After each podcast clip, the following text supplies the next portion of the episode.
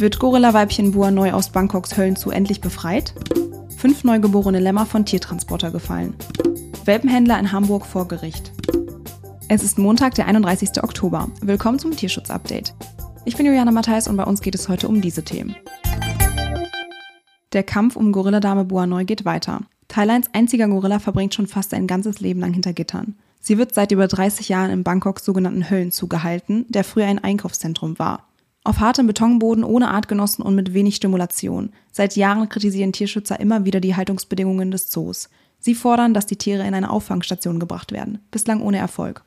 Nun teilte das thailändische Umweltministerium mit, die Zoobesitzer hätten 30 Millionen Thai-Baht, das sind rund 800.000 Euro, für Bua neu gefordert. Doch der Zoo streitet dies ab.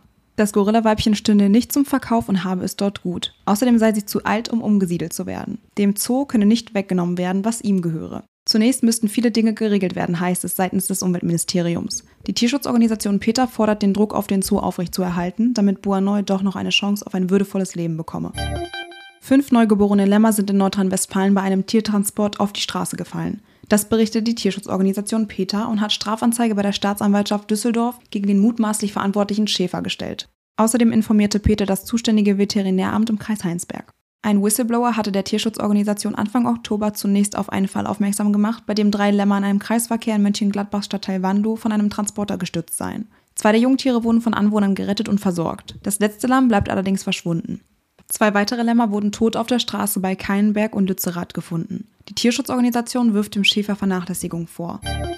Zwei Männer und eine Frau müssen sich vor dem Amtsgericht Hamburg-Harburg wegen des Verstoßes gegen das Tierschutzgesetz verantworten. Der Vorwurf? Illegaler Welpenhandel in zehn Fällen. Sie sollen Hundewelpen aus Polen nach Hamburg gebracht haben, um sie dort gewinnbringend zu verkaufen. Das berichtet die Tierschutzorganisation Vier Pfoten. Laut Anklage seien die Welpen zu früh von ihren Muttertieren getrennt worden. Die Jungtiere hätten sich bei der Beschlagnahmung zudem in einem schlechten Zustand befunden. Sie hatten keinen Impfschutz gehabt, seien untergewichtig und schlecht versorgt gewesen.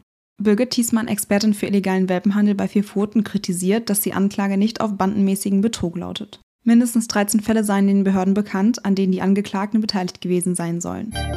Das war's auch schon wieder von mir für diese Woche. Vielen Dank fürs Zuhören. Wenn euch der Podcast gefallen hat, lasst gerne ein Abo und eine Bewertung da. Wir hören uns am nächsten Montag wieder. Bis dann.